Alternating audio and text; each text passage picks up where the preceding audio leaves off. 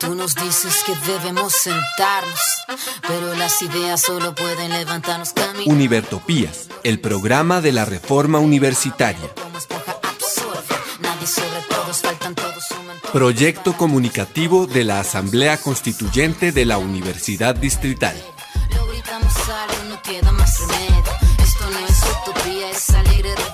Por una educación como derecho y bien común. Escúchenos en frecuencia libre en las redes sociales y los espacios de encuentro ciudadano de la universidad, el campo y la ciudad.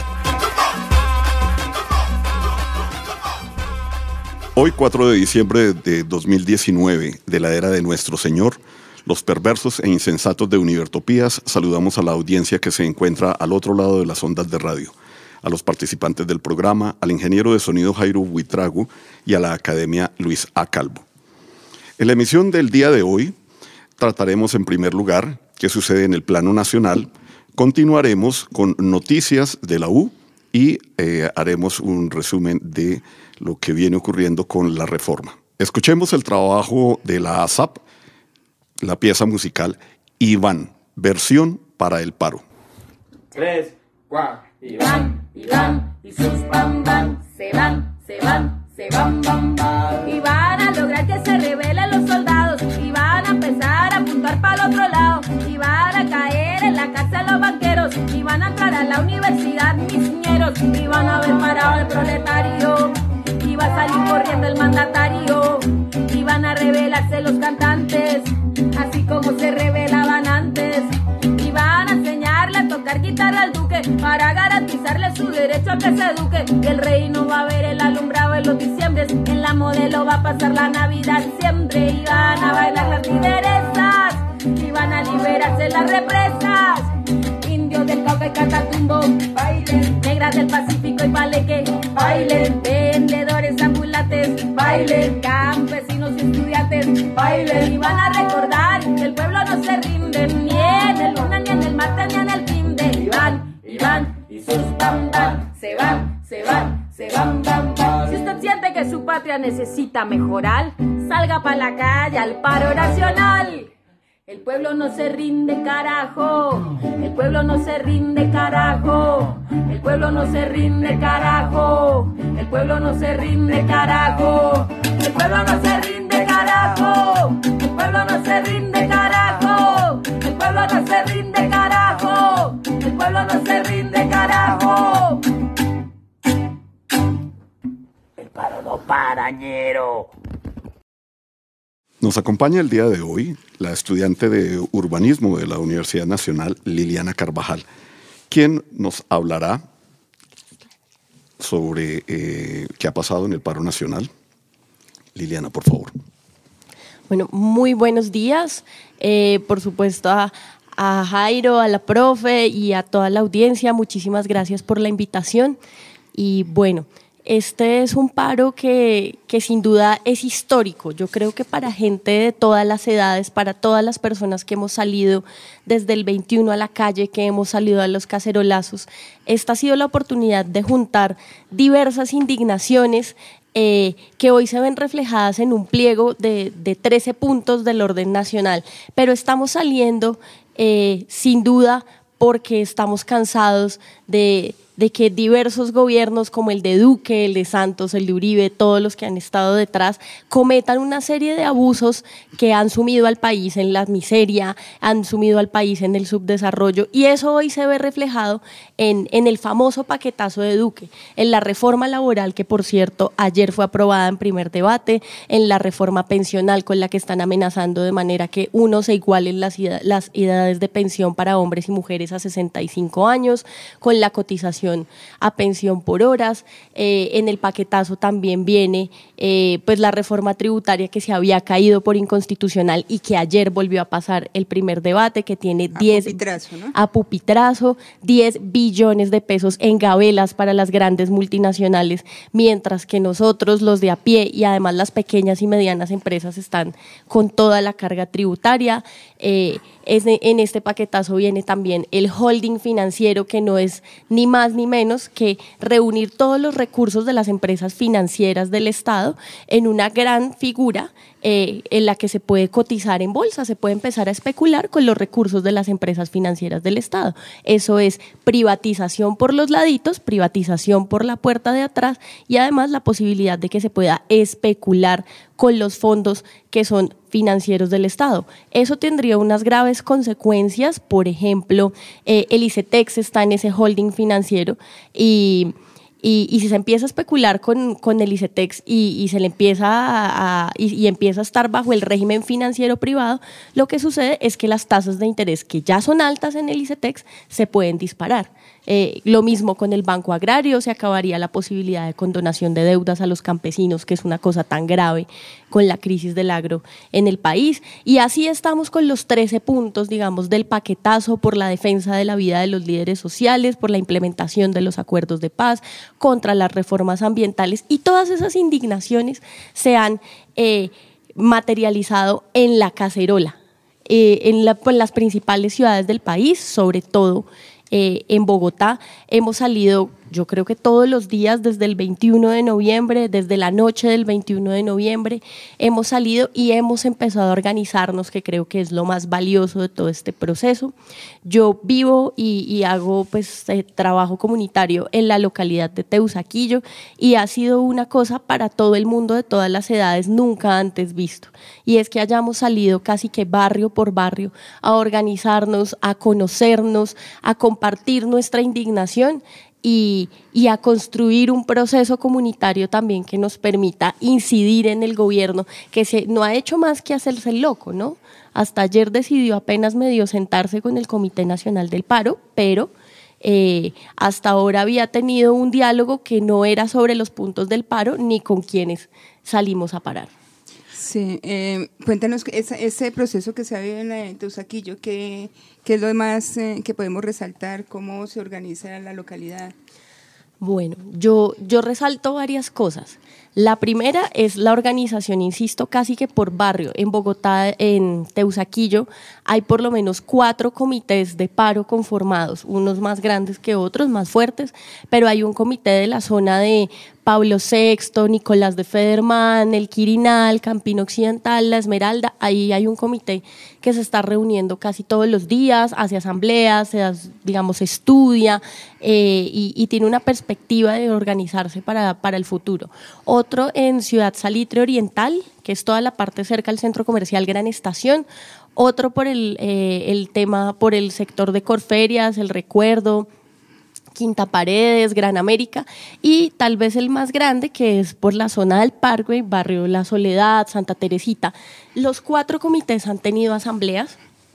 Los, los comités han confluido en una asamblea local que se ha sentado de manera muy juiciosa a revisar los puntos del pliego, por supuesto a decir eh, aquí faltan cosas, aquí hay cosas que discutir, pero con un criterio que creo que es, es muy claro y es que el gobierno de Iván Duque no nos va a dividir a nosotros como protestantes eh, y, que, y que en ese sentido nos recogemos también en ese Comité Nacional de Paro y le hacemos toda la fuerza y tratamos de nutrirlo para que se siente con quienes estamos parando.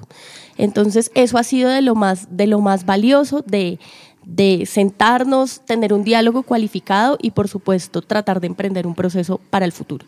Yo voy a hacer aquí un stop porque hay una canción que ha estado sonando en estos días de la cultura boyacense. vamos a pasar para que nos pongamos en contexto con relación a esto de la cacerola.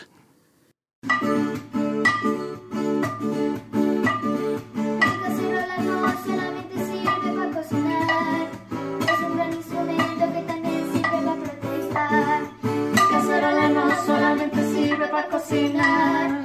Es un gran instrumento que también sirve para protestar. Cuando hay justicia y crece la desigualdad. Bueno, Liliana, eh, desde nosotros los que ya tenemos unos añitos más, que la generación que ustedes están liderando y, y el ejemplo que nos están dando, pues podemos dar fe que este fenómeno que estamos viviendo en estos días es, eh, es inédito, como dirían algunos, eh, no lo habíamos vivido y me, mucho menos de esa forma.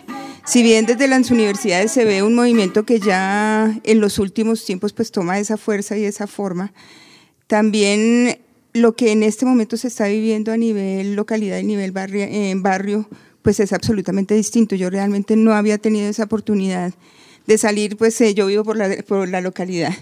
Entonces salir allí a la zona del Parway y empezar a ver el, la emoción pero también las características de la población que sale que son diferentes. Cuando se sale a las marchas estudiantiles o a las, eh, en general a todo lo que se organiza como marchas, se, hay como unas características muy claras de población. Cuando uno sale allá al paro y al cacerolazo, encuentra unas, eh, eh, hay niños, hay edades pequeñas con su cacerola y su, y su cuchara, pero también encuentra uno personas incluso de la tercera edad que se acercan con la total tranquilidad de que son protestas pacíficas e incluso ellos mismos llevando sus carteles, llevando sus posiciones. Entonces lo, que ha logrado este movimiento es unir no solamente lo de, todo lo que tiene que ver con, lo, con los estratos sociales que se han generado, porque estamos unidos en, en una causa común, sino también las diferencias generacionales, ¿no? Yo creo que este movimiento y, y también lo, la arbitrariedad del gobierno de Iván Duque y, y, la necesidad de imponer por la fuerza esos mandatos que son del Fondo Monetario Internacional, de la OCDE, digamos, e, esa arbitrariedad y, esa, y ese ánimo de imponer todo por la fuerza han logrado romperle un montón de esquemas a muchísima gente que nunca en su vida había salido a protestar. Creo que el diálogo con la gente que ha ido a las asambleas, que va a los cacerolazos, es ese, es yo nunca había salido a protestar, pero esto es realmente grave y Colombia ya no aguanta más. Y y ha hecho que la protesta y que el cacerolazo se vuelva un plan familiar, incluso. Entonces sale la señora de tercera edad, pero también sale el niño con su letrerito, sale, hay un video muy famoso de una niña en la Plaza de Bolívar que con una grandísima elocuencia explica por qué estamos en paro y habla porque este paro es por la dignidad de Colombia, por la soberanía de Colombia, y es una cosa que no tiene edad, no tiene estrato, no tiene, eh, ni siquiera tiene, digamos que sí tiene una correspondencia ideológica, pero, pero no se adscribe ni a un partido político, ni a un movimiento social específico, sino que ha roto todas las barreras de los sectores sociales y se ha convertido en una gran protesta nacional. A mí me parece que aquí debemos reconocer la, la importancia que han tenido las redes sociales para ayudar a crear conciencia ciudadana. Pero también eh, he estado pensando, profesor, ahora que usted habla de generaciones y que debemos reconocer que nuestra generación ya empieza a prepararse para retirarse, pero son estos muchachos los que vienen y son estos niños los que vienen. Este es el país que tenemos y el que ellos van a recibir. Y desde ya ellos están diciendo, no, ese no es lo que queremos. No sabemos gobernar, no hemos sido formados para esto, pero lo único que tenemos claro es, no es lo que queremos y vamos a luchar. Me parece excelente, me parece que eh, en este momento esta juventud empieza a madurar y entre ellos mismos empiezan a generar ideas y empiezan a comprender lo que a nosotros nos costó tanto llegar a enterarnos y nos tocó eh, mm, eh, a través de los libros y de pronto alguien nos ilustraba y nos comentaba, no, aquí los muchachos ya están recibiendo la información y están empezando a formar sus propios criterios. Esta es la nueva Colombia y no tiene que extrañarnos que estos movimientos se estén dando en todos los países. Claro, y es que eh, hoy en día ya la información de, de, lo que sucede en cada, en cada eh, esquina, que en cada punto del planeta, pues ya es global. Y en esa misma medida con la habilidad que tienen estas nuevas generaciones en el uso de esas tecnologías, pues claramente se, se, enteran y se informan e incluso estudian sobre los temas. Y en esa medida ya los sueños que pues nosotros los teníamos limitados también por la escasa información que había para conseguir cualquier tipo de información tocaba ir a la biblioteca esperar que le trajeran algún tipo de artículo hoy en día lo pueden tener eh, casi que en tiempo real se produce y se, y se lee entonces, los, el, alcance de esos sueños es maravilloso, es, eh, que podemos soñar que, que, y podemos incluso lograr estar en unas condiciones humanas mucho mejores. Bueno, Liliana, no la podemos dejar ir sin hacerle una pregunta muy importante. Tú que tienes la visión política del contexto, recordemos pues que en Chile llevan 30 años enfrentando el neoliberalismo y en esta última década han tenido la posibilidad de tener dos gobiernos presidenciales que han atacado directamente la concepción neoliberal, que en Argentina se ha confrontado duramente el modelo neoliberal, que en Bolivia se logró confrontar y derrotar, pero entra en un proceso de retroceso, que en Venezuela se derrotó el modelo neoliberal, pero que con la fuerza contundente del imperialismo norteamericano han acorralado el nuevo modelo de alguna manera socialdemócrata que se logró instaurar. ¿Qué se espera obtener realmente con 12 puntos que confrontan abiertamente el modelo neoliberal en términos reales, ¿qué esperamos? ¿Qué podemos pensar los colombianos cuando aquí, los compañeros de la Universidad Distrital, hemos tenido una experiencia negativa, como te hablamos antes de entrar aquí al estudio? Hemos tratado de hacer una reforma por más de 20 años y siempre, siempre nos han puesto la puerta en la cara y no hemos logrado el objetivo. ¿Tú qué consideras que va a ocurrir aterrizando el asunto? ¿Cómo lo es? Bueno, eso es algo muy difícil de predecir, pero yo creo que aquí hay dos elementos eh, de los que se ha hablado un poco que son también inéditos y, que hay que tener en cuenta. Primero, eh, todo este asunto de las redes sociales y de poder obtener información casi que en tiempo real de lo que está sucediendo en otras partes del mundo hace que, que, todas y todos nos llenemos de esperanza y, todo este asunto de que la movilización no sirve para nada, ¿sí? Que, que aquí ya no hay nada que hacer sino resignarnos, pues ya se nos está cambiando en la cabeza y nos estamos dando cuenta de que no solamente se puede con movilización, sino que es el único modo de lograr estos cambios profundos que se necesitan. Esto tiene también otro elemento que no había tenido otra, otro movimiento, digamos, eh, antes, y es que se entiende que es precisamente contra el neoliberalismo, que es precisamente contra este modelo impuesto eh, desde voluntades eh, extranjeras, y, se está empezando a entender, y esa es la forma que toma el, el tema del paquetazo, y se está empezando a entender que acá es contra el neoliberalismo. ¿Qué va a pasar? Eso depende también de la fuerza que nosotros tengamos. Eh, los puntos del pliego no son, eh, no son caprichos ni de las centrales obreras, ni del movimiento estudiantil, ni del movimiento universitario, ni de los profesores, sino son unos mínimos incluso para poder sentarnos a construir un nuevo país. Pero lo cierto también es que es necesario que esas reformas eh, vayan acompañadas de un elemento también político.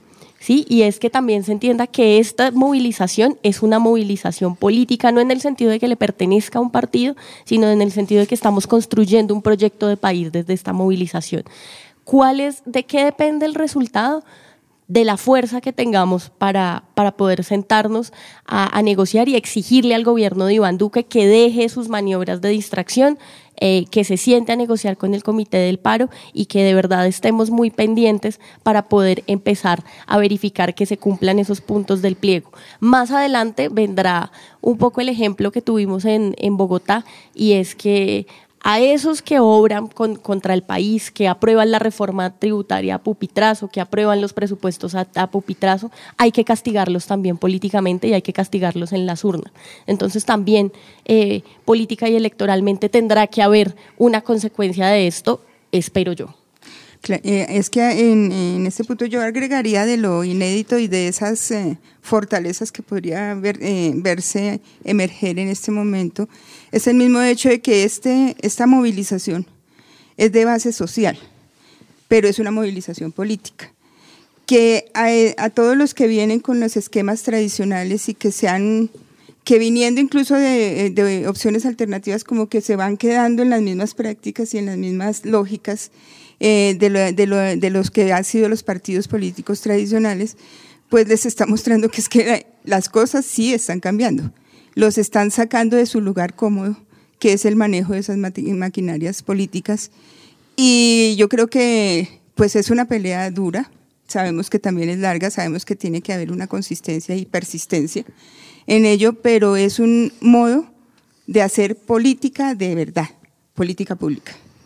Liliana y compañeros, vamos a oír una intervención que se dio en el Ecuador con motivo de una tarea que se desarrolló el primero de diciembre, el cacerolazo latinoamericano. ¿Por qué vamos a poner justo esta? Porque recordemos que fue en el Ecuador en donde se dio eh, hace unos meses, por primera vez este año, un movimiento que es el que ha dado cabida a que se haga la réplica en Panamá, en Costa Rica, en Chile y ahora en Colombia. Esa fue la tarea ejecutada por Luis Alfonso, nuestro director. Pero se consiguió llegar en corto tiempo a muchas personas. Se hizo en varios países, se está haciendo en varios países. No quisimos que el Ecuador, al haber sido uno de los que encendió esta mecha, se haya quedado atrás.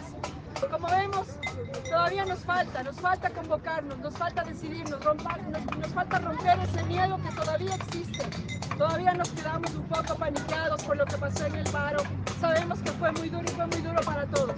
Pero esto fue, este sonido nos salvó la vida una noche en la Casa de la Cultura. Así es. Por eso yo estaré eternamente agradecida a este. Este sonido es música para nuestros oídos. Queremos que quedarnos todavía convocados, queremos quedarnos juntos.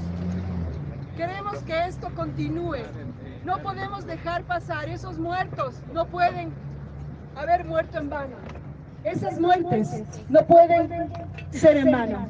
No podemos olvidar a esos hermanos. Solamente se olvida, solamente se, se, muere quien se olvida. Si nosotros los recordamos, si nosotros seguimos haciendo acciones, los vamos a seguir teniendo vivos y esas muertes jamás valdrán la pena pero tendrán ya un propósito, un porqué. Eh, está circulando una hojita, una pequeña hojita en donde eh, estamos registrándonos, porque queremos seguir convocándonos, queremos ver la posibilidad de hacer esto, eh, digamos, una costumbre una costumbre, una excelente costumbre, seguir convocándolos y no seguir viéndonos las mismas peritas, porque aquí nos vemos las mismas caras generalmente, que vengan caras nuevas, que venga gente nueva, porque lo que necesitamos es mantenernos unidos, mantener a Latinoamérica en resistencia. Sabemos que esto, que esto apenas empieza. Lo que inició en Haití, como siempre, Haití calladito, muriendo calladito, acá, acá, reventó la cuestión y siguió por toda América Latina. Ahora Chile, Chile tiene ya casi un mes y medio, mes y medio ya. 42 días ya de lucha y resistencia. Eh, Colombia ahora está prendido. Vamos con Colombia. Chile presente. Esa es. Lo que está pasando en Bolivia. Lo que está pasando en Bolivia. ¡Viva Latinoamérica unida!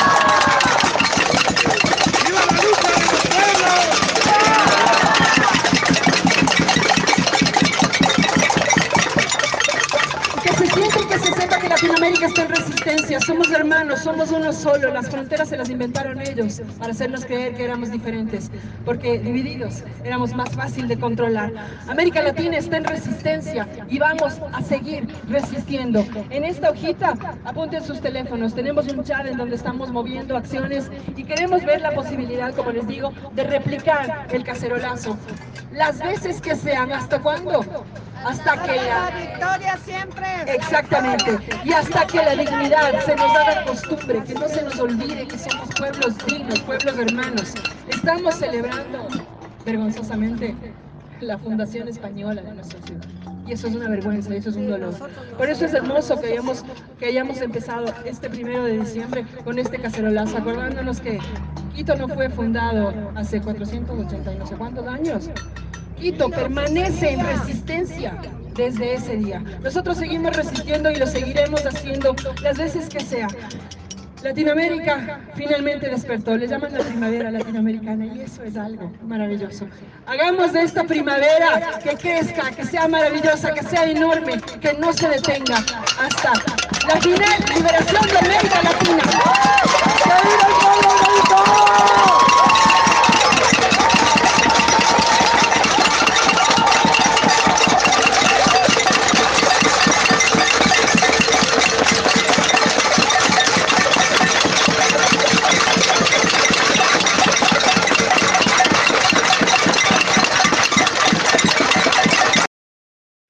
Bueno, Liliana, efectivamente hay tres cosas que ya el gobierno en medio del paro ha hecho.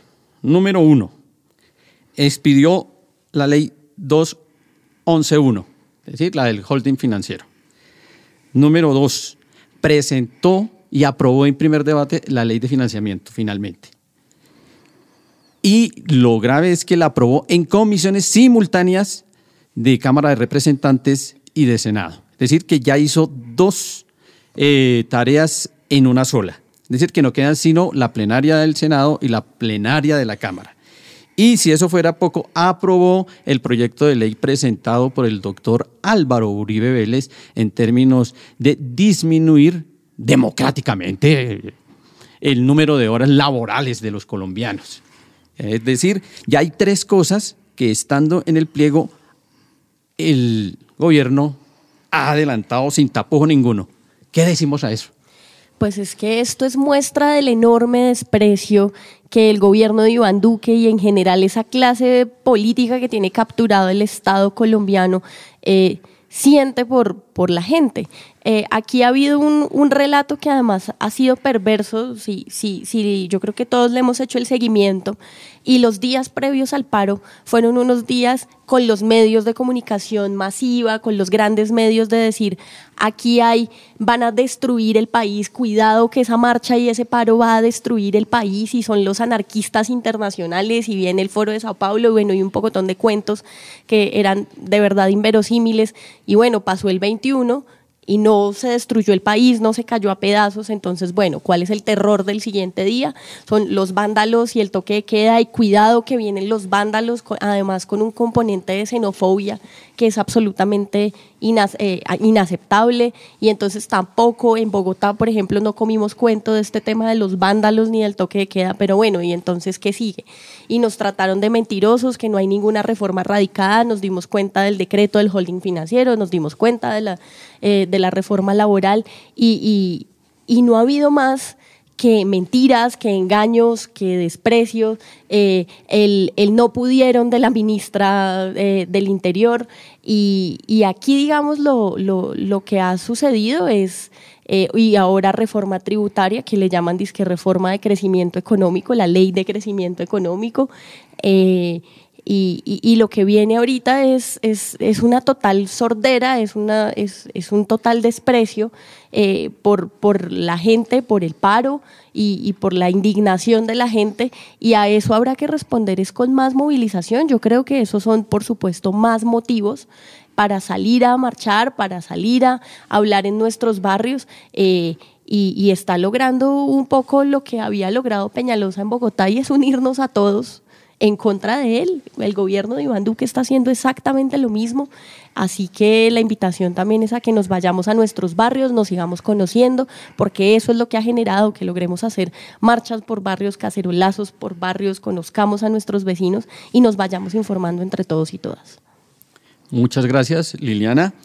Y antes de que te vayas, vamos a oír la declaración que hizo ayer el Comité de Paro una vez terminó la reunión en la que se entregan las conclusiones y se llama, como dice Liliana, a la movilización en las calles. Esta segunda sesión de exploración aún no ha llegado a acuerdos. No se ha llegado a acuerdos.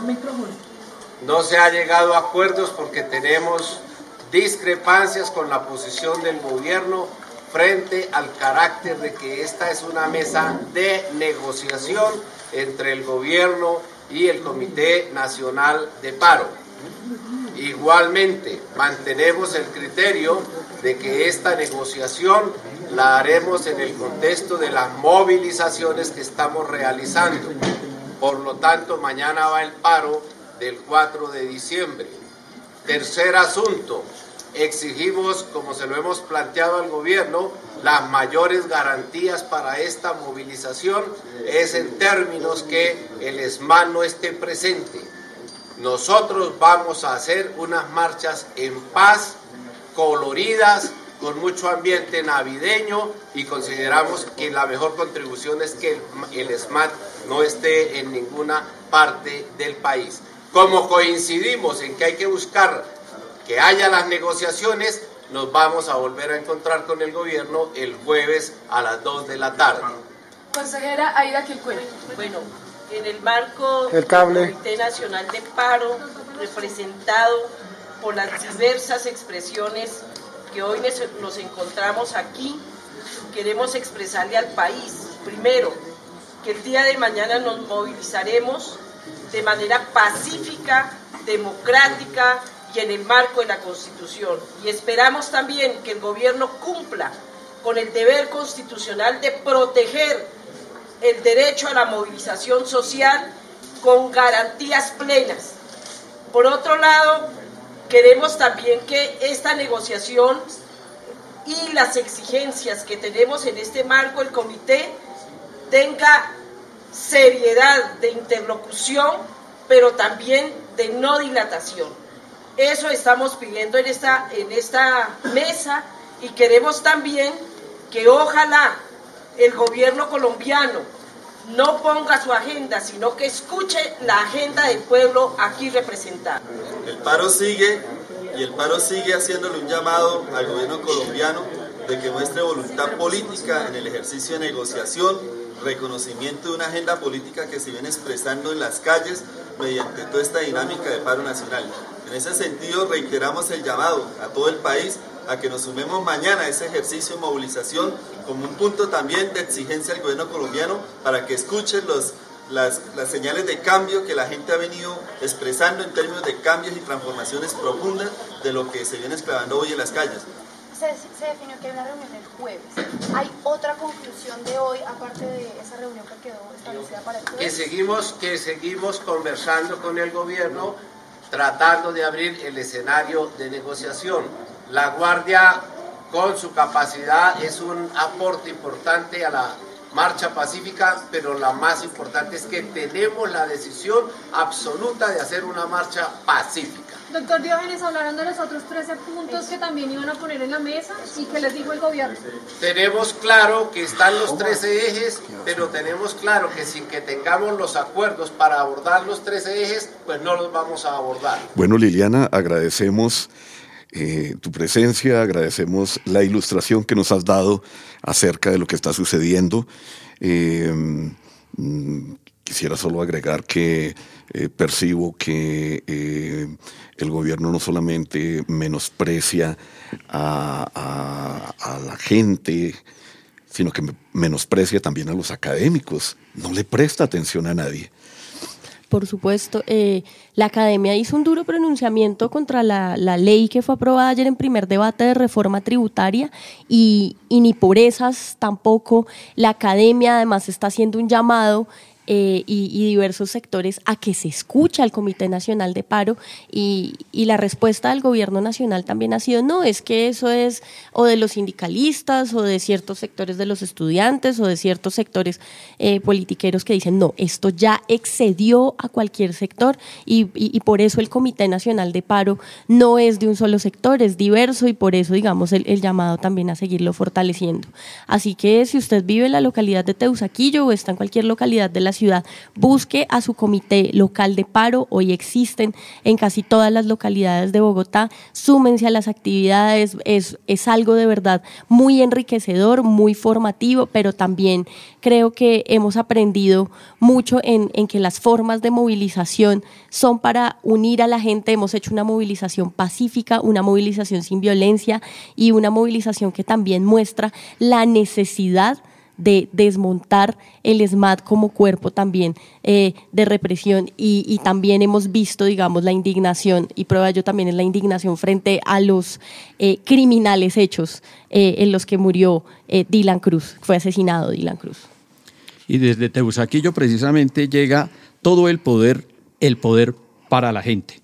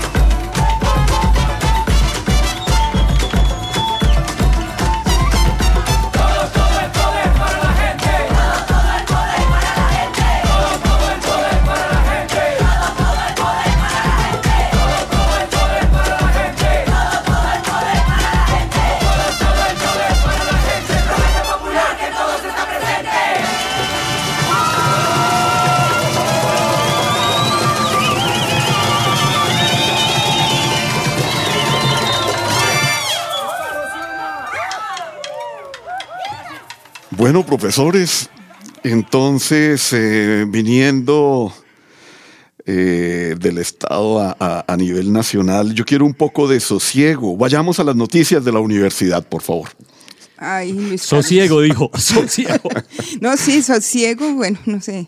Más bien silencio, porque otra semana sin que realmente haya una, algún tipo de aclaración, de acción institucional que, que busquen algo solución, que busquen algo en diálogo.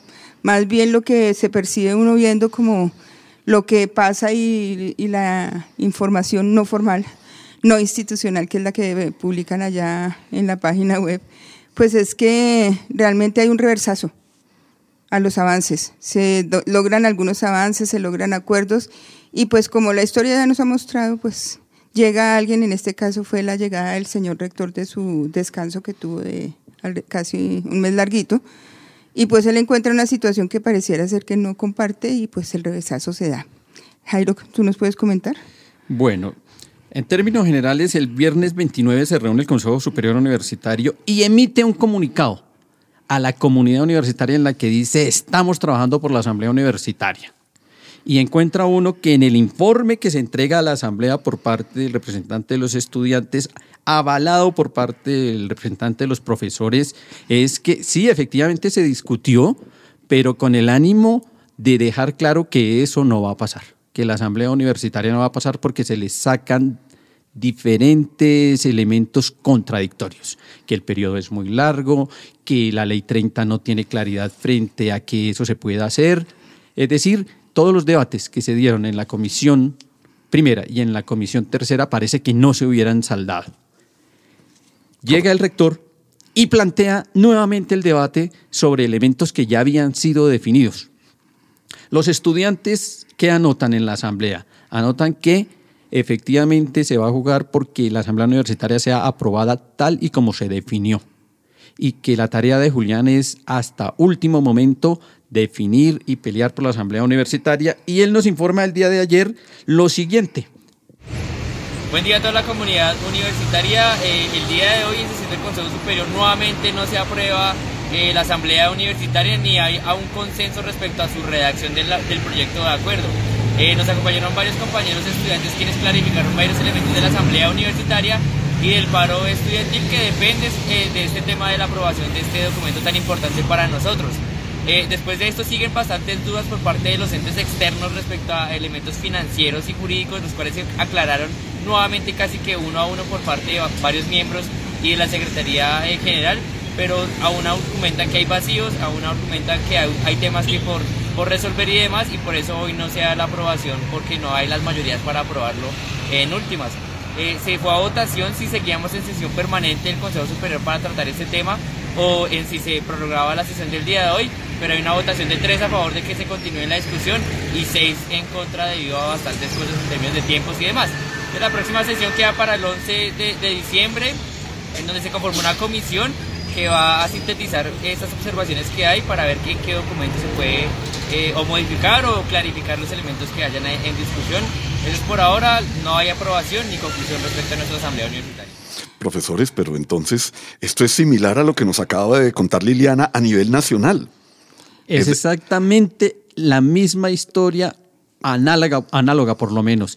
Se trata de un consejo superior que le dice a la comunidad en público que le va a resolver, así como Duque dice en público que, no a hay reforma. efectivamente, en privado, en el Consejo Superior, dicen que no, que no se hace, que no se puede hacer. Se declararon en asamblea permanente o en sesión permanente y se volverán a reunir el 11 de diciembre. Es decir, dos días antes de que venza el periodo académico que aparece en el calendario y que además debe tener como cosa importante, y no podemos olvidar que el Consejo Académico dijo que el 13 se termina el semestre como sea, ya sea que se declare aplazado el semestre, que se tome la propuesta que hizo el consejero Barrieta en términos de hacer un periodo de recuperación de 10 semanas el siguiente año, hacer los cursos vacacionales y hacer un solo semestre, el segundo semestre de 2020.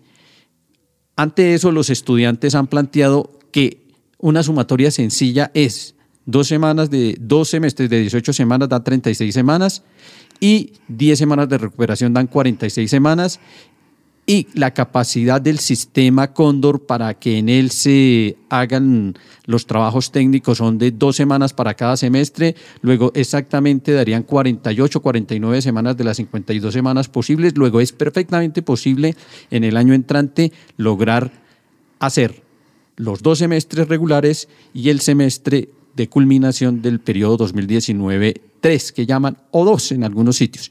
En ese orden de ideas, eh, parece que esa es otra pelea que se plantea allí. El superior pone hasta el límite para que el Consejo Académico se vea, obligar, se vea obligado a tomar ciertas decisiones. En esa situación estamos y con esa perspectiva es que los chicos hoy han salido a marchar porque teóricamente hoy marchan de un sitio nuevo. Se vienen desde Valmoral, creo que es que se llama. La 183, la, con, 183 con Quinta, donde queda la sede social de la Universidad Pedagógica Nacional. Desde allí ya vienen marchando, a las 6 de la mañana iniciaba el recorrido. Esperemos que en este momento el recorrido continúe y que la marcha sea tan contundente que el Consejo Superior y el Consejo Académico entiendan de alguna manera que son responsables por lo que ocurre al interior de la universidad. No son los chicos, no son los profesores, no son los trabajadores los responsables de que se pierda el semestre. Es el Consejo Superior con su negligencia, en particular quien preside ese Consejo Superior, la doctora Claudia Puentes, que se ha opuesto a que efectivamente se dé de un, se dé proceso a la Asamblea Universitaria, el señor Ricardo García, que llega como si no hubiera tenido un proceso de adaptación, como si su vicerrector no le hubiera contado qué hubiese pasado en la universidad, a imponer sus condiciones, llega de otro planeta a un planeta nuevo sin tratar de entender qué ha ocurrido en él y ha impuesto que se reinicie el debate cuando el debate de la Asamblea Universitaria ya se había dado, cuando ellos ya habían hecho unos presupuestos y esos presupuestos se están deshaciendo. Es que hay, hay un hecho político aquí claro y es que, como dicen por ahí, el balón está en el terreno del Consejo Superior llega con unos acuerdos establecidos en la mesa que el mismo Consejo Superior creó, que es la mesa de diálogo local. En esa medida se han hecho todos los protocolos que el mismo Consejo Superior ha exigido. Y nuevamente quien está rompiendo las reglas es el Consejo Superior. Pareciera ser que al gobierno, pues que el señor Peñalosa viene ejerciendo, no le interesara resolver ya en este punto los problemas de la universidad. Pareciera ser que lo que le interesa es como hacer más crisis, ¿no? El hecho de llevar eh, de semana en semana, de mes en mes un problema que ellos mismos dieron la pauta de cómo resolverlo. Dijeron es en una mesa de diálogo para la generación de acuerdos. Los acuerdos se lograron y llegan allá y se rompen. Como el dicho popular, muerto el tigre, se asustan con la piel. Pues no, es que no hay interés. O sea, más bien sí hay interés, pero no interés de, resolver.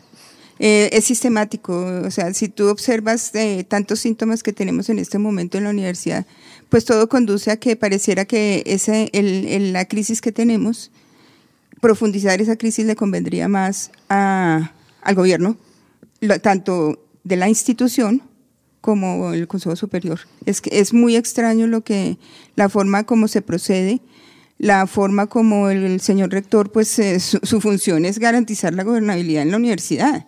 Y llega y suelta, eso es soltar una bomba cuando llega de su descanso y en vez de enterarse que lo que está dicho en ese documento que está en el Consejo Superior ya tiene aprobación de la Comisión Primera y de la Comisión Tercera, en vez de enterarse que ese documento, tal cual está su estructura, fue logrado en consenso en la mesa de diálogo, viene y nos suelta semejante noticia y es que le parece que toca revisar algunos temas como la periodicidad, cosa que ya se revisó. Miren, eh, trabajando en, en una institución de educación superior donde se supone que está concentrada la inteligencia. Em, ¿Pero en dónde? Bueno, yo quisiera, yo quisiera, eh, así como tuvimos la oportunidad eh, de escuchar a, al profesor Juan de la SAP en su momento, eh, que algún profesor me explicara qué es lo que hay en la mente humana que puede hacer que cuando se tiene el poder se llegue a pensar que uno puede ignorar a los demás y que eh, el hecho de tener el poder significa o es un reconocimiento a que uno es más genio que los demás. Por lo tanto, lo que yo digo y lo que yo pienso es lo que se a debe eso se hacer. le llama soberbia.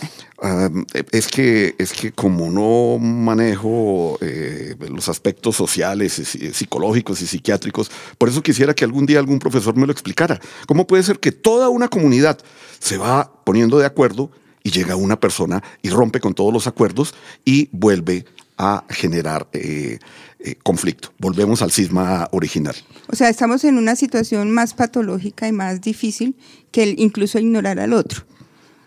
En este, en este momento estamos eh, asistiendo a una situación en que un conjunto de personas o una persona simplemente están buscando que su ego prime, o sea, que lo que ellos dicen sea lo que se hace porque es ego. Ya no importa qué es lo que se logre, sino el ego es el que prima. Cuando, cuando la profesora habla en plural, lo que ellos dicen, eso eh, me confirma un poco que entonces detrás hay otro u otros instigadores, pero no deben ser muchos. No, sin embargo, sin embargo, pocos. sin El embargo ejercen es una gran influencia. Hmm. Profesora, pero entonces me imagino que la lucha contra la corrupción en la Universidad Distrital ha, ha ido mejorando, hemos cambiado. ¿Qué No, tenemos? profe, ¿Qué hay profe, no ha pasado nada. No ha pasado nada desde, su, eh, desde el viaje que tuvo y su regreso no ha pasado nada.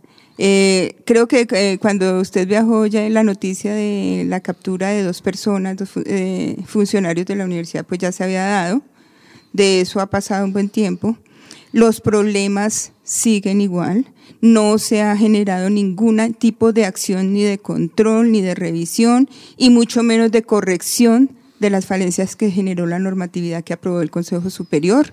El instituto sigue funcionando de la misma forma. Posiblemente los usos de los recursos no se estén dando de la misma forma, pero la normatividad que dio origen al problema y que sigue causando problemas en, la, en el uso de esos recursos sigue idéntica.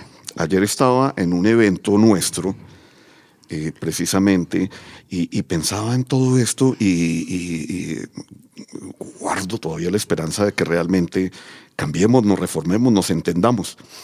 Mm, concreto, para organizar un evento en la Universidad Distrital, usted solamente puede contratar con una persona que fue elegida, no sé eh, de qué manera, dicen que por licitación, pero recuerdo que eh, mirando la minuta, decía allí, buscaba eh, eh, costos de un refrigerio y veía que almojábana, aguapanela y queso cuesta 8 mil pesos por persona para la Universidad Distrital. Ayer fui atendido con exactamente ese refrigerio. almojábana, agua panelita Sí, y un tro- trocito de queso. Eh, la profesora lo describió mejor porque es que cuando yo leí pensé en una taza de aguapanela así grande, Una un buen trozo, con ¿cierto? Y una. Bien, usted lo ha descrito. Y me senté y mientras me tomaba mi, mi aguapanela pensaba, por Dios, ¿por qué no podemos ponernos de acuerdo siquiera en estas Un cosas? aguapanelazo. Oiga.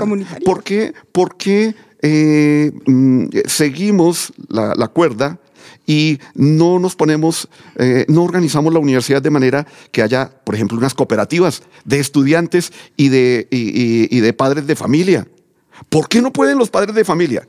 ¿Quiénes son los padres de nuestros estudiantes? No son ellos los que mejor preparan una guapanela, un queso. Por favor, Mm. cosas como esas así de elementales serían las que nos irían cambiando nuestra universidad. Disculpe, profesor. Bueno, yo sí quería anotar lo siguiente. Yo quería ir agua panela, pero no de esa. El- en, en sesiones pasadas se hizo una revisión de un derecho de petición, el 7551, que se le contesta al señor Eugenio Gutiérrez. Ah, bueno, eso es- no se lo habíamos contado a Luis Carlos, ¿no? Sí. Entonces, en esa sesión se precisa por qué el derecho de petición y la respuesta que se da. Finalmente, la respuesta es que el comité se reunió, pero en septiembre de este año, Por primera vez. por primera vez. O sea que efectivamente el comité tiene- técnico de, del IDEXUD, ¿no? del IDEXUD. Eh, Ujú. ¿Eso qué quiere decir? Que los estudiantes que presentaron el video hace un mes tenían toda la razón. Y el quejoso Eugenio Gutiérrez también tenía toda la razón. Es decir, el rector no ha asumido su función en términos de dirección, ni este rector, ni el anterior, ni el anterior. Es decir, hay tres rectores que vienen sin asumir esa función. Esa función. Pero había hay algún, eh, o sea, cuestiones eh, realmente que rayan en lo absurdo. Y es que, pues, dice el señor rector que en el mes de febrero, entre enero y febrero, pues detectan el, el robo que se ha hecho de los recursos y bueno, empiezan a tomar acciones. Y uno dice, ¿qué pasó entre febrero y septiembre para que ese comité no tomara cartas en el estudio y si se da cuenta que la cosa no está mal y que existía un comité que debió haberse citado, que es un comité que la resolución 503 de rectoría del 2013 establece que es un comité de seguimiento y control.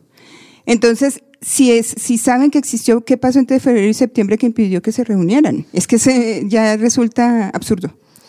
Y dos, el derecho de petición solicita información frente a la póliza para saber si se puede recuperar el dinero y la respuesta que se le da es que sí, efectivamente se hizo una póliza general, no, no, no, una póliza particular.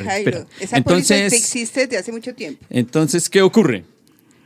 Ante esa respuesta que da el doctor Carlos Yesir Rosso Álvarez, hay una aclaración que hace un señor de nombre Eusebio Antonio Rangel, que es el jefe de la División de Recursos, en el siguiente sentido.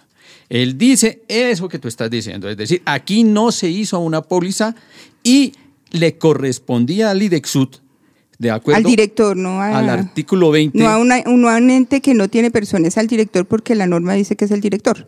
De acuerdo al artículo 20 de la resolución, de la resolución 503 del 17 de septiembre de 2013, a la cual hacen referencia en el video los estudiantes de la SAP, efectivamente le correspondía al IDEXUT hacer una, una póliza de garantía de manejo específica. El ordenador del gasto a que refiere la presente resolución deberá suscribir una póliza anual de manejo del fondo especial a su cargo, es decir, del IDEXUD, y cuyo monto ampare la totalidad de recursos que se dispongan en el fondo en el primer trimestre del año. Es decir, esa no se hizo y como no se hizo, entonces tiene razón el quejoso y tienen razón los estudiantes en términos de que ese dinero o esa platica muy posiblemente se perdió. Pero eh, el jefe de la oficina financiera de la universidad pues, pues, hace un llamado también a la lectura de las normas, es decir, una persona que asume un cargo pues lea la norma que lo, que lo cobija y cuáles son sus obligaciones. Y nuevamente surge la pregunta, si detectan una situación tan grave para la universidad en el mes de enero, febrero de 2019, ¿por qué pasa de esa fecha a noviembre finales y aún no se ha hecho la gestión o la explicación de por qué no se ha tomado esa póliza que se exige tanto en el Acuerdo 04 de 2013 como en la Resolución 503 de, 2019, de del 2013 de Rectoría. Una palabra se me viene a la cabeza y es egoísmo. Escuchemos la pieza musical en versión para el paro de egoísmo. En silencio Sufre nuestro estudiantado un trato cruel e inhumano del gobierno nacional. ¡Qué pesar! En vez de ser tan pasivos deberíamos unirnos y salir a protestar. Así es Colombia. Acusan de terrorismo a quien sale a defender derecho y su deber de exigir las condiciones que un país debe tener. La prueba es ver cómo a los estudiantes quieren callarlos con gases y quitarles el saber. Porque hay un duque en la casa de Nariño que no quiere responder. Él solo se quiere ver, convives en Santa Marta y cantar el cereje tomar el té, hacerse la 31 o recibir a Maluma junto a sus cuatro bebés. Muy bien, profesores. Mm, continuemos eh, haciendo un recuento de la historia de lo que ha sido nuestro intento de reforma en la universidad. Bien, entonces a partir del programa del día de hoy vamos a hacer una compilación de las mejores piezas que se han desarrollado a través de este año. Y en ese orden de ideas, esta primera pieza que vamos a colocar el día de hoy tiene que ver con un análisis que hace el profesor Luis Alfonso Martínez, la profesora Olga Castiblanco frente a la reforma en la emisión que se presentó para todos ustedes el 10 de mayo. Bueno, y hablando de saberes diversos y también entrando a la discusión sobre, pues, quién sabe más acerca de las necesidades de la universidad, eh, pues se ha desarrollado un debate desde hace muchos años en realidad, pero que ha tenido mm, una etapa muy significativa desde 2014.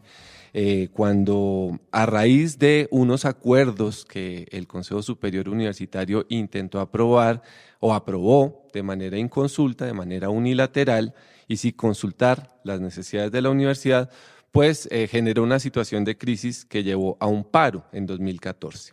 Un paro fuerte, un paro largo, que finalmente arrojó como resultado de la concertación, pues eh, un acuerdo para construir una reforma de la universidad democrática.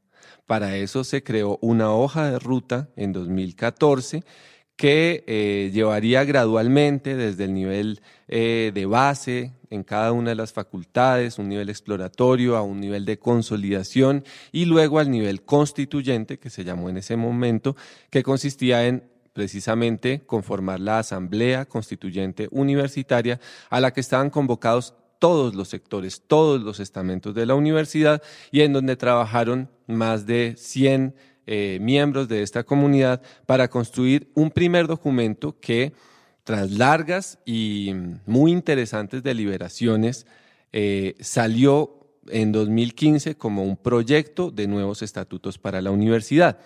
Este fue entregado al Consejo Superior Universitario, quien no se ocupó de él durante más de un año, y en el 2016, cuando nuevamente el Consejo Superior Universitario quiso cambiar las, normas para la elección del rector en propiedad, después de muchos años de interinidad de rector en encargo, pues la comunidad vuelve a reaccionar y dice, no estamos de acuerdo con las reformas inconsultas a la normativa porque estas reformas pues afectan la vida universitaria y no se deben tomar decisiones sobre nosotros sin nosotros vuelve a levantarse un paro en el 2016 que, además del mecanismo de elección de rector y otros temas, eh, aborda el tema de la aprobación del proyecto de reforma de los estatutos producido por la constituyente. A ese proceso le faltaban pasos, como que el Consejo Superior lo estudiara y diera un concepto sobre su viabilidad jurídica, financiera,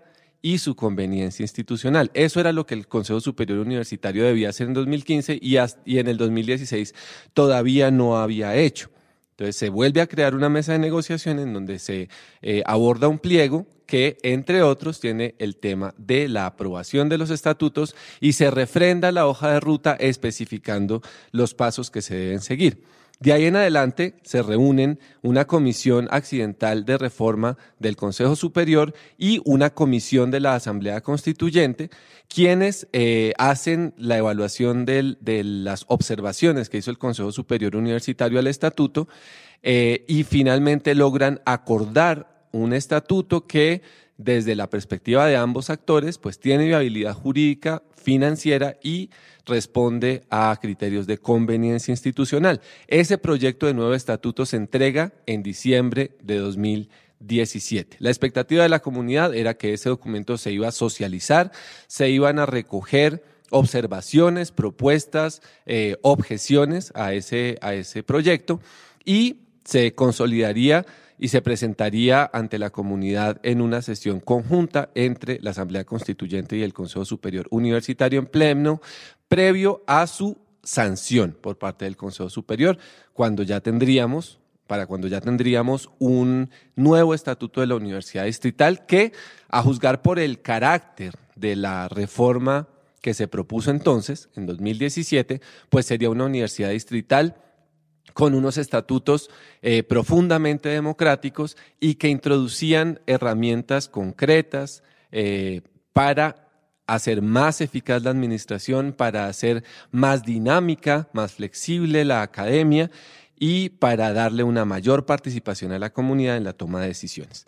Con la elección del rector en propiedad en diciembre de 2018, cambia un poco el panorama y el profesor Ricardo García, quien en campaña había expresado que tenía reparos a la constituyente, a pesar de ser un proceso institucional y comunitario, pues eh, efectivamente llega a la administración y crea una nueva comisión accidental de reforma que ya no se reúne con la constituyente a, discutir el, el proyecto de nuevos estatutos, sino que de manera unilateral toma el documento de la constituyente y empieza a hacerle modificaciones que como veremos a lo largo de los programas, eh, porque le dedicaremos a este tema pues muchas emisiones, eh, le cambia el carácter completamente, le cambia la orientación y cambia las perspectivas de transformación de la universidad distrital. En eso estamos. El Consejo Superior Universitario ya recibió de esa comisión accidental un proyecto de estatutos eh, que debía estar listo en junio del año pasado, no estuvo listo. Luego se puso un nuevo plazo que era agosto del año pasado, no estuvo listo. Y en este momento la reforma sigue en suspenso. Vamos a escuchar entonces a dos opiniones muy autorizadas sobre el primer capítulo de este proyecto de reforma y a establecer un contraste entre esos tres momentos que ha tenido el proyecto de reforma de los estatutos para entender las diferencias que hay entre ellos y también las implicaciones de aprobar el proyecto que el Consejo Superior Universitario está considerando en este momento o de volver al punto en donde se había dejado el proceso de construcción democrática para aprobar el proyecto que había sido concertado entre la comunidad y el Consejo Superior. En primer lugar, entonces, escuchemos a la profesora Olga Castiblanco, profesora de la Facultad de Ciencias y Educación, quien eh, inicia la reflexión sobre el capítulo de los principios del proyecto de reforma de los estatutos de la Universidad Distrital. Yo quisiera retomar el análisis del el Estatuto General presentado por la Asamblea Constituyente eh, en un aspecto, en el tema de los principios. La Asamblea Constituyente incluyó el principio de meritocracia eh, para garantizar mayor transparencia y coherencia en la designación y en el ejercicio de los diferentes cargos. Sin embargo, la comisión verificadora eliminó ese principio. Y uno se pregunta, ¿qué interés podrían tener en eliminar el principio de la meritocracia?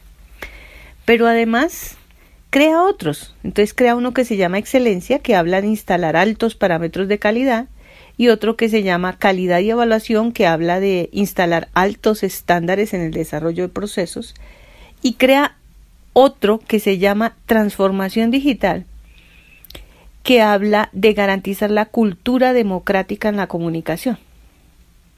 Bueno, yo pregunto, ¿cómo si no se instala la meritocracia, de dónde van a salir los altos niveles o los altos estándares? En lo que yo percibo es a base de mayor control o de concentración del poder eh, para hacer mayor vigilancia o tomar mejores y más medidas de correctivas para que la gente se porte bien. ¿No es esto cambiar para no cambiar nada? Entre otras cosas, la profesora Olga Castiblanco nos pone frente a la situación de eh, diferenciar entre los discursos y los nombres que se le ponen a las cosas y los mecanismos concretos que se crean para hacer realidad ciertos propósitos. Y en esto la analogía con el Plan Nacional de Desarrollo eh, puede ser eh, ilustrativa un plan nacional de desarrollo que se llama Pacto por Colombia, Pacto por la Equidad, pero que todos sus mecanismos concretos, todos, todas sus disposiciones normativas presupuestales eh, van en contravía de la equidad. Aquí en la reforma podría suceder algo similar cuando se crean unos principios que, eh, ponen altas expectativas frente, por ejemplo, a la excelencia académica, a la democracia en la política de comunicaciones, eh, pero los dispositivos concretos que ha creado la Comisión Accidental eh, de verificación parecen ir en vía contraria. Andan con falsa sonrisa y rondan la oscuridad. No saben de dónde vienen a dónde va. Continúa la reflexión el profesor Jairo Ruiz, quien hace eh, un comparativo entre los tres proyectos y que vamos a escuchar a continuación. Dándole continuidad al debate formulado por la profesora Olga, debemos tener en cuenta los tres momentos de los principios y por ende de los documentos formulados. Uno se entrega en el 2015, otro se entrega en el 2017 y en el 2018 viene y se trabaja un documento específicamente por el Consejo Superior Universitario. En ese orden de ideas, los autores también deben tenerse en cuenta. En el 2015 trabajan más de 120 profesores, estudiantes y trabajadores, con un bloque muy pequeño de la administración que no supera las 10 personas. En el segundo momento, el del 2017, trabajan los miembros del Consejo Superior Universitario con un bloque de los miembros de la constituyente universitaria. Y en el último periodo trabaja una comisión del Consejo Superior Universitario y el Consejo Superior Universitario es el que hace las aprobaciones. En ese orden de ideas hay que diferenciar qué ocurre en los tres momentos. En el primero se desarrollan una serie de principios que tienen dos visualizaciones. Por un lado, unos principios generales para dirigir los destinos de la universidad y por otro, unos principios de corte epistemológico para desarrollar y dirigir el crecimiento constructivo del conocimiento en la universidad distrital. En el segundo momento se unifican los dos tipos de principios para orientar la dirección de la universidad y simultáneamente los procesos académicos de construcción de conocimiento. Y en el tercer momento ingresan una serie de principios de corte estrictamente neoliberal, eficientista, con el propósito no de formalizar y desarrollar la academia o los procesos democráticos, sino por el contrario, de ponerlos en sintonía con la política pública que se viene implementando en Colombia, en la Universidad Pública Colombiana, desde 1992, con la apertura económica. Baste solamente mencionar algunos ejemplos. En el 2015, los principios que aparecen en una estructura que determina qué es lo importante y qué es lo secundario, se empieza por definir que lo que se debe estructurar es la defensa de lo público y el desarrollo de la universidad como concepción pública. Sobre esa base se monta la autonomía universitaria, el desarrollo de los principios de la igualdad en la diferencia, la construcción de paz y justicia social, con un criterio de ingreso ambientalista, la pluralidad y la diversidad de saberes, la expresión de la voluntad política de la comunidad, la transformación sociocultural. Y enseguida viene una serie de principios epistemológicos que dejan o dan cuenta de que el conocimiento se construye en términos sociales y que ese conocimiento por ende es un bien público y como es de construcción social en el aula y en los ejercicios académicos se hace una deconstrucción y reconstrucción de los mismos. En el segundo momento, los principios se discuten entre una comisión del Consejo Superior y una comisión de la Constituyente, y allí están en paridad o en igualdad. Al estar en paridad o igualdad, el debate es de iguales. Ante el debate de iguales, la política pública de privatización universitaria y de control sobre los hechos y desarrollos académicos toma fuerza frente a la política democrática que viene del 2015.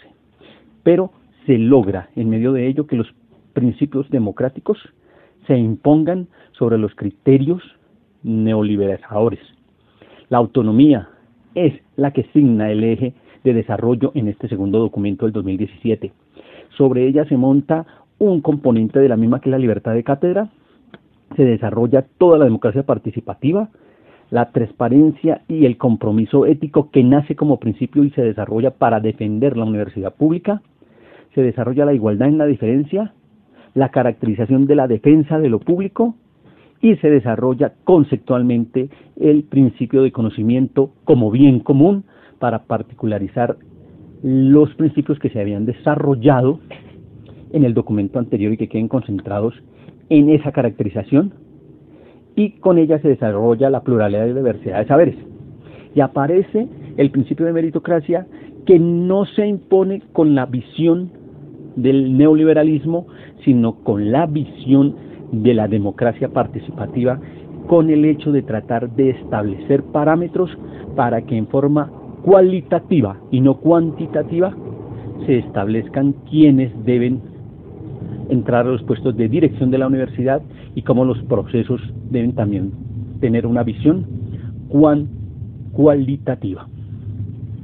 Llegamos al tercer momento en donde en el Consejo Superior la comisión está conformada de tal suerte que solo un miembro es de posición democrática. Se trata del estudiante. Todos los demás son agentes del Consejo Superior que propugnan y desarrollan la política pública privatizadora, la política hegemónica contra la política contrahegemónica que es la que se había logrado imponer en los dos primeros documentos. Así las cosas, la invitación que se hace desde este espacio es que volvamos al debate a garantizar una de dos alternativas. O imponer nuevamente a través del debate y de la movilización las posiciones demócratas o que el documento retorne al 2017 y se continúe el proceso tal y como estaba en ese momento. No estamos, pues, frente a dos alternativas que tengan diferencias em, accesorias. Estamos en realidad frente a dos orientaciones bastante diferentes de la universidad, aunque pues eh, lo que se haya dicho es que se entró a hacer algunas correcciones y mejoras al proyecto de nuevos estatutos de 2017. En realidad estamos frente a un proyecto diferente, eh, razón por la cual algunos sectores de la comunidad universitaria y de la Asamblea Constituyente han llamado a este proyecto que ha elaborado el CESU durante 2018 y 2019, pues un proyecto de contrarreforma. Y como el profesor Jairo indica, pues la comunidad también está frente a una alternativa crucial en la que tendrá que tomar cartas y tomar iniciativas.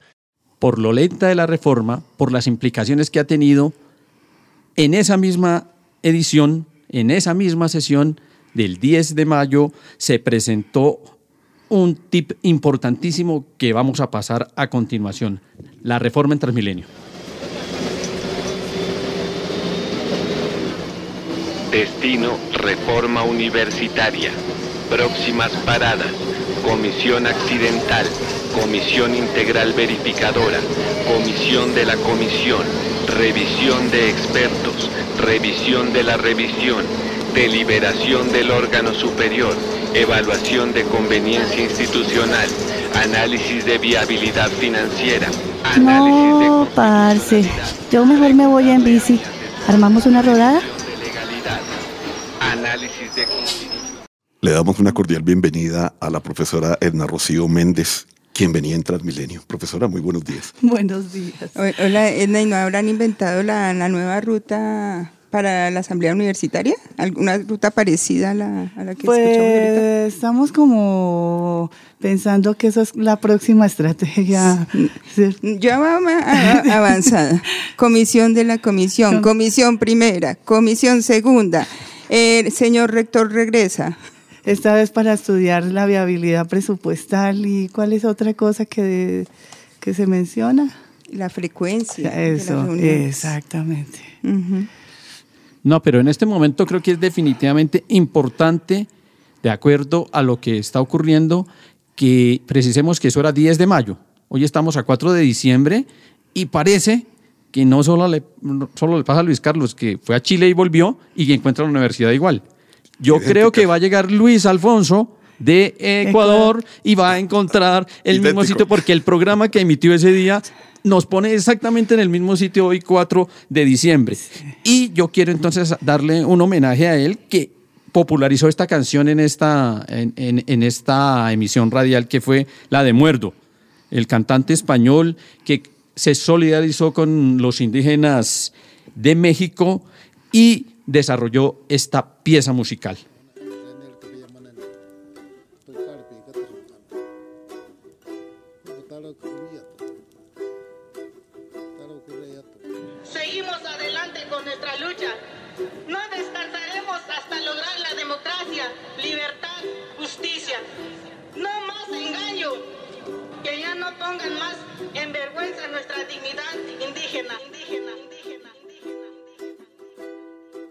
Vengo del aire caliente que mueve el cañaveral.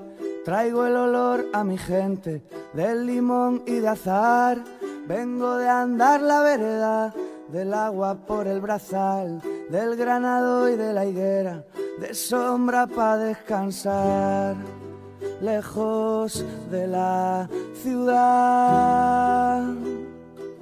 De sombra para descansar, lejos de la ciudad. Vengo de un surco en la tierra, de sangre para sembrar, del sudor con que se riega la flor de la libertad. Vengo de un pueblo valiente, de gente que lucha el pan con las uñas y los dientes frente a esos otros que van vendiendo el suelo que pisa, tratándose de comprar y no conocen la vida y son esclavos del mal andan con falsa sonrisa y rondan la oscuridad. No saben de dónde vienen y menos a dónde van. No entendieron lo que, no entendieron lo que, no entendieron, entendieron, entendieron,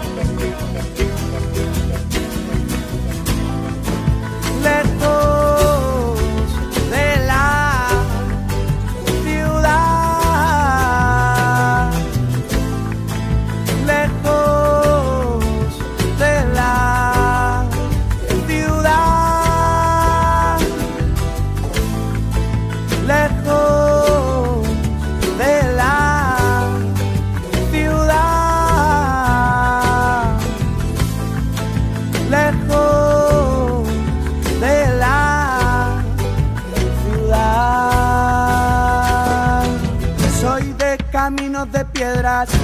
calles sin asfaltar. Mi abuela no fue a la escuela, pero aprendió a luchar. Fue una niña de la guerra, por eso sabe más que esos intelectuales que hablan en la capital de, de la izquierda y del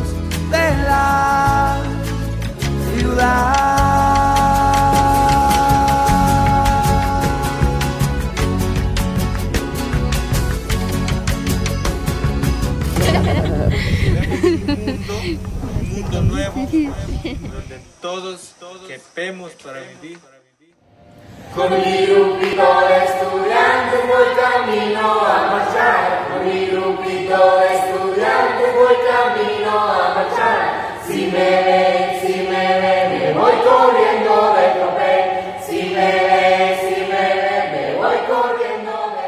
Los perversos e insensatos de Univertopías, agradecemos a nuestro ingeniero de sonido Jairo Huitrago, a la Academia Luisa Calvo y a quien- quienes nos escuchan tras las ondas gercianas. Nos vemos y oímos el próximo 11 de diciembre.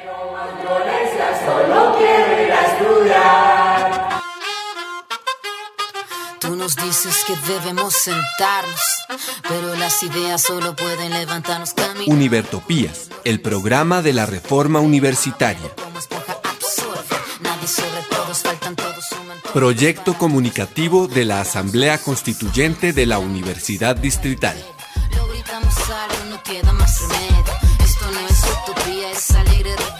Por una educación como derecho y bien común. Escúchenos en frecuencia libre en las redes sociales y los espacios de encuentro ciudadano de la universidad, el campo y la ciudad.